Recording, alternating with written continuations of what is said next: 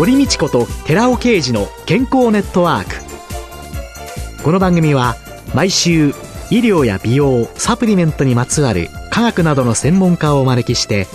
私たちの健康のために役に立つお話を伺う健康生活応援番組です。包摂体サプリメントと MGO マヌカハニーで健康な毎日をお届けするコサナの提供でお送りします。コサナの商品をお求めの際はフリーダイヤル0120-496-537までぜひお電話ください。体の節々が気になりだしたらコラーゲン、グルコサミンを配合した環状オリゴ糖の力シクロカプセル化スムースアップ。お得な定期購入もご準備しております。ご購入はコサナのフリーダイヤル0120-496-537専任スタッフが商品に関するお問い合わせ、ご質問にもお答えいたします。コサナのフリーダイヤル0120-496-537 0120-496-537皆様のお電話をお待ちしています。こんにちは、堀道子です。今月は公認スポーツ栄養士、管理栄養士で株式会社食スポーツ代表取締役の小畑照美さんをゲストに迎えて、食とスポーツと健康テーマにお送りします。小畑照美さんは日本初の公認スポーツ栄養士として J リーグ清水エスパルスなど数多くプロスポーツチーム、アスリートの栄養サポートを手掛けられ、メディア上でも活躍されています。実際には具体的にはどのようなお仕事なんですか？私が保持しています、はい、公認スポーツ栄養士という資格があるんですけれども、はいはい、そちらの資格自体は日本体育協会と日本栄養士会の公認資格になるんです。で、管理栄養士の資格を取得した上で、はい、まあ、スポーツの現場で栄養指導ができるということを栄養の知識面と実践面で認められた資格になりますので、そういったことがわかる人たちが、まあ、スポーツ栄養士というふうに今、認証されています。じゃあ、単なるその管理栄養士として栄養のことがわかるだけではなくて、はい、日本体育協会も噛んでいるっていうことは、スポーツとか運動とか。そうですね。そういうことがきちんと理解しているっていうことが、はい、この資格を持つ基本ということになるんですそうですね。そのお仕事の実際っていうのはどういう？本当にケースバイケースになるんですけれども、はい、選手のニーズにって変わってくるんですけれども、はい、基本的には競技力の向上であったり、コンディションの維持向上、うん、そこをサポートするような形になりますので、選手自身が、まあ、一人暮らしで実際に料理も作ってほしいと言われれば、そういうことも行いますし、お料理までお作りになるはい、そういうこともあります。はい、なので、合宿に帯同して料理を作ることもありますし、うん、寮に栄養士さんがいて、調理師さんもいて、料理を作ってくれるケースもあるんですね。はいはい、そういう場合は、食事の献立のチェックをしたりですとか、はい、選手個々人に会って、まあ、面談して、栄養アドバイスをするなど、もう本当に多岐にわたりますので、これがスポーツ栄養のサポートの必須事項ですってことはないんですよね。はい。スポーツって一言で言ってしまっても、はい、いろんなスポーツがありますよね。そうですね。マラソンみたいにもうそのすごい持久力と、はい、ウエイトリフティングみたいに瞬発力でバンバンっていうのとでは、はい、やっぱりそれは栄養とかいろいろ違ってくるんですか、ね、はい。やはり競技特性によってサポートの内容も変わってきますし、もちろん同じ種目でポジションが違えば、例えばサッカーの場合ですと、フォワードの選手はたくさん走りますし、キーパーの方はそんなに走り回ってる姿ってないですよね。はいはい、ですので、その競技特性に合わせて食事面のサポートをしていく、まあ、その判断ができるのがスポーツ栄養士という形になります。もっと言うと、ええ、同じ選手でも、はい、例えば、堀さんが、まあ、テニスをやってますとい。うことになりますよね、はい。で、シーズン中とシーズンオフですと、やはり運動量が変わってきますので、はいはいはいはい、そういう場合にはアドバイスの方法も変わってきます。シーズン中で、まあ、一生懸命トレーニング頑張っている時には、やはり主食のご飯だけではなくて、タンパク質も体づくりに欠かせないので、うん、そういうものもたくさんとってほしいですし、逆に試合当日になってきますと、運動中のエネルギー源になるものを中心的にとっていきたいので、はい、ご飯とかパンとか麺類、まあ、主食が比較的多くなってくる。シーズン中なのか、試合当日なのか、それによってもかなり変わってくるというのが。はい、競技中にね、低血糖になっちゃったら、そうですね。ありますね。はい。ああ、そうするとその競技中にきちんとある一定の血糖値が保たれ、スポーツができるように。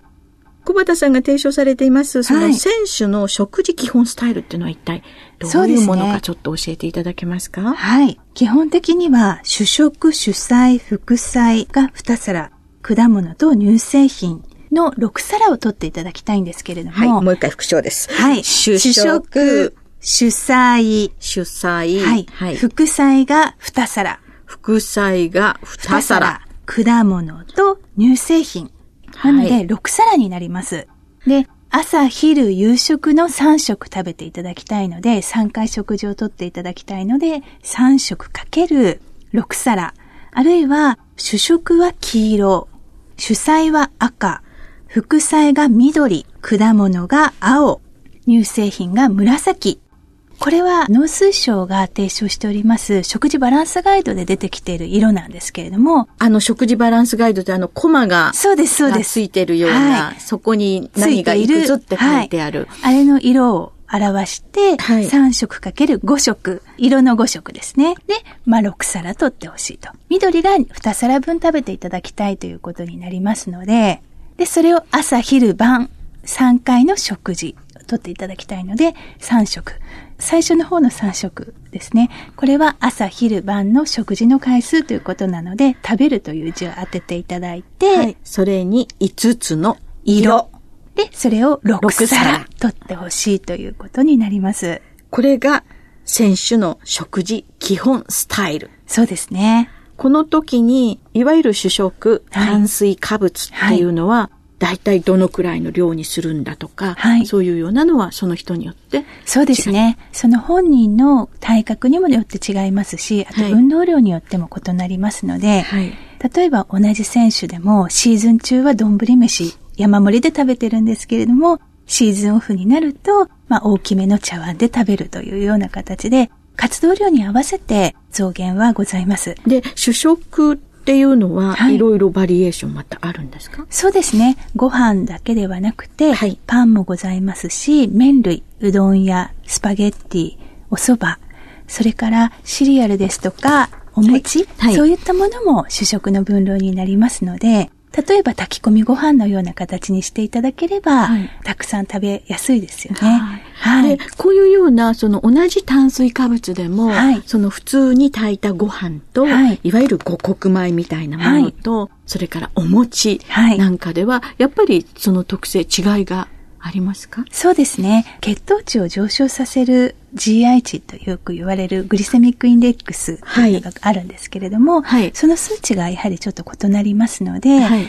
運動が終わった後、速やかに糖質を補給したい、炭水化物を補給したいような時には、はい、グリセミックインデックス値の高いものから糖質を取っていただくといいと思うんですね。じゃあ、運動が済んだ後は、血糖値がすぐ上がってくれるもの。というのを取る。はい。それは何が一番上がるんですか？そうですね。パンの種類で言えば、まあ、フランスパンのようなものがいいですし、ご飯で言えば白米の方が、雑穀米の方が GI 値は低いですから、はい、白米の方が GI 値が高いので、はい、吸収は早くなります。はいということは、これは GI 値が上がりやすいっていうことは、はい、糖尿病の人なんかは、これはちょっと控えめにした方がいいっていう、そう、ね,、いう捉え方もできる、はい、そうですね。普段召し上がっていただく、普段のお食事で召し上がっていただくときには、はい、まあ、雑穀米ですとか、はい、そういったものを取っていただければ、はい、ビタミンやミネラル、食物繊維も取れるので、非常に有効だと思うんですね。はい、ただ、運動が終わった後というのは、はい、できるだけ早く疲労回復をさせたいわけなんですね。はい、そうすると、運動で使った、まあ、エネルギー源の回復という時に、糖質とタンパク質を一緒に速やかに摂る。うん、それが、まあ、疲労回復には非常に良くて、使ったグリコーゲン、糖質が筋肉の中に蓄えられているものなんですけれども、それの回復の速さというのが、糖質とタンパク質がすぐに取っていただいた時の方が早く回復しているというデータがあります。私、あの、小畑さんがお書きになりました、はい、スポーツ栄養士のキッチンからという書籍を、はい、ありがとうございます、はい、拝見させていただいたんですけれども、その中に糖質摂取タイミングと、筋グリコーゲン貯蔵量というのの表が載っていて、ね、運動後、早くに食べると、グリコーゲンが貯蔵されるのが、結構時間によって随分違いがあるんですね。すねすぐ食べた場合と、はい、運動後遅くに食べるという。はい、これ、運動後遅くに食べると、これだけ差があると、いろいろな試合なんかですぐやんなきゃいけない時なんていうのは、すぐ食べるってことがいかに大切かっていうのが。そうですね。回復期間が24時間以上ある場合っていうのは、はい、糖質の量、ご飯ですね。はい。などから取った糖質の量の確保をしていただければ、十分量取っていただければ、筋肉のグリコーゲン量っていうのは回復できるんですけれども、はい、短時間で回復させようと思う場合、えー、例えば1日2試合、はい、予選と準決勝と決勝があるとか、はい、そういうような場合ですね、えー、そういう時には、できるだけ早く食事をとっていただいて、早く取るということが回復を早めるということが分かっていますので、2試合あるとか、午前練習、午後練習というような2部練の時などは、うん、できるだけ運動が終わったら速やかに食事をとっていただくといいと思います。で、この食事の基本スタイルっていうんですか、はい、よく一汁三菜なんて言いますけれども、はい、まさにそれです、えー、そうですね。あと乳製品がついていると、はい、あと果物がついてるっていうところがポイントになるかと思いますので、まあ一般の運動なさっていない方の場合は、はい、主食のご飯、はい、主菜のお肉、魚料理、それから副菜の野菜料理っていうのを、大体いつも召し上がってらっしゃると思うんですけれども、まあ、運動をなさっている方の場合には、はい、食事の質と量を確保していただくために、はい、プラスもう一品、まあ、副菜、はい、それから果物と乳製品を毎食つけていただくということがポイントになるかと思います。果物や、はい、あそれからそのヨーグルトなどの乳製品が入ってくるっていうのは、はい、どこが違ってくるんです？それが入ってくることによって、どういうことが効用になるんでしょうか？はい。運動するということは、かなり筋肉にダメージが加わるんですね。その筋肉というのは主にタンパク質からできていますので、はいはい、タンパク質の原料となっている、まあ、タンパク質をたくさん含んでいる乳製品を取っていただきたいという部分。はい、あと、果物には糖分とか水分、あとビタミン類が豊富に含まれていますので、はいはい、そちらを取ることによって、風邪の予防ですとか、エネルギーをうまく作り出していく。そういうことにつながってくるかと思います。エネルギーを回転させるため、はい、あるいはビタミンなんかも、そうですね。多く取れるというようなことで。はい、そうすると、これらの基本食っていうのは、はい、スポーツ選手ということにはなってるんですけれども、はい、一般の食事の中でも。もちろんです。はい。一般の方にもぜひこのスタイルを続けていただければと思うんですけれども、その中でちょっと食事の量自体を少なくしていただければ、うん、皿数は減らさなくても、うん、ボリュームを少なめにしていただくことによって、質的な充足感っていうのは非常にいいと思いますので。うん、そうすると、バランスっていうのを考えて、はい、の最初に教えていただいた5つの色？はい。黄色はあるよ。それから赤の主菜もあるよ。ね、副菜の緑もある、はい。それから果物の青に乳製品の紫もちゃんとあるよって考えながら食べると、はい、その食事バランスガイドじゃないですけれども、はい、ある程度のバランス取れた、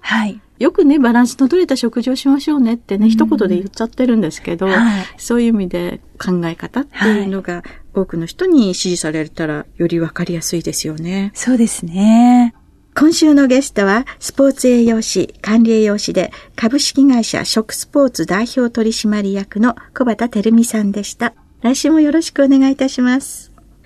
続いて、寺尾刑事の研究者コラムのコーナーです。お話は、小佐野社長の寺尾刑事さんです。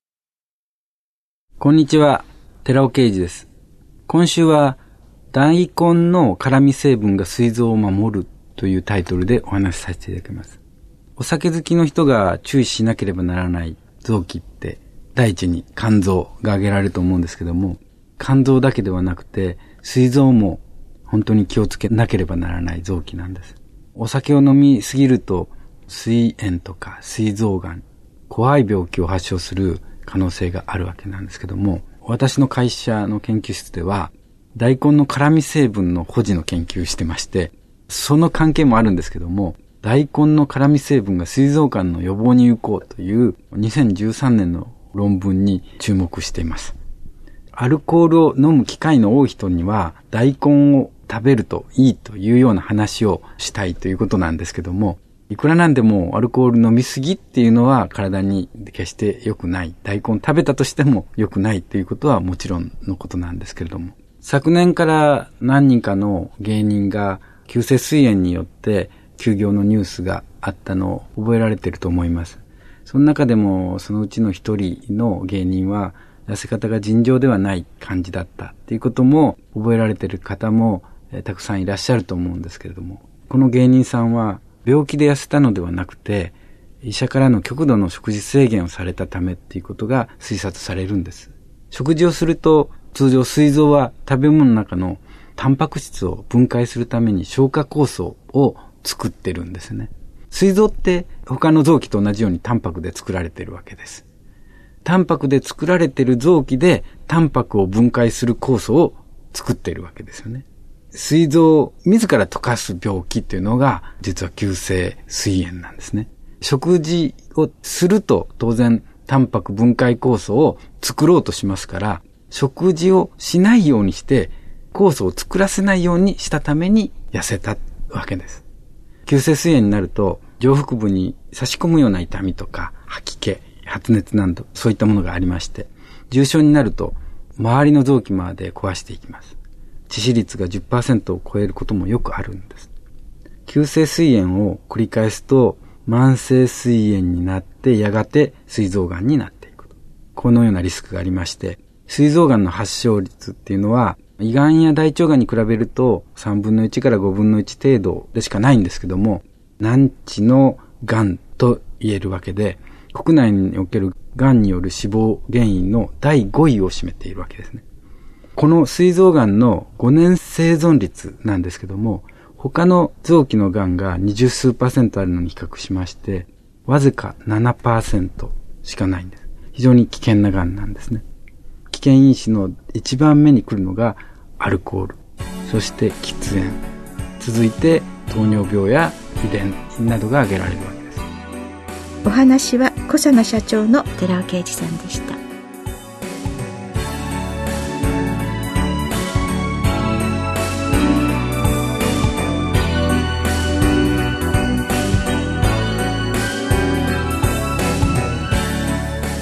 ここでコサナから番組お聞きの皆様へプレゼントのお知らせです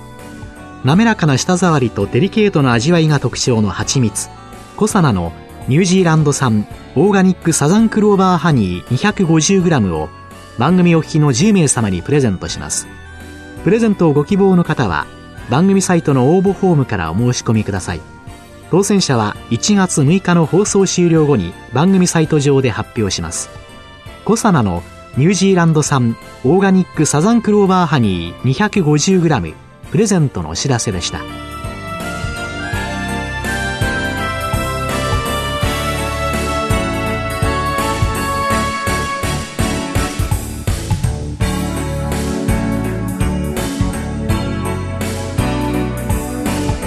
堀道子と寺尾啓二の健康ネットワーク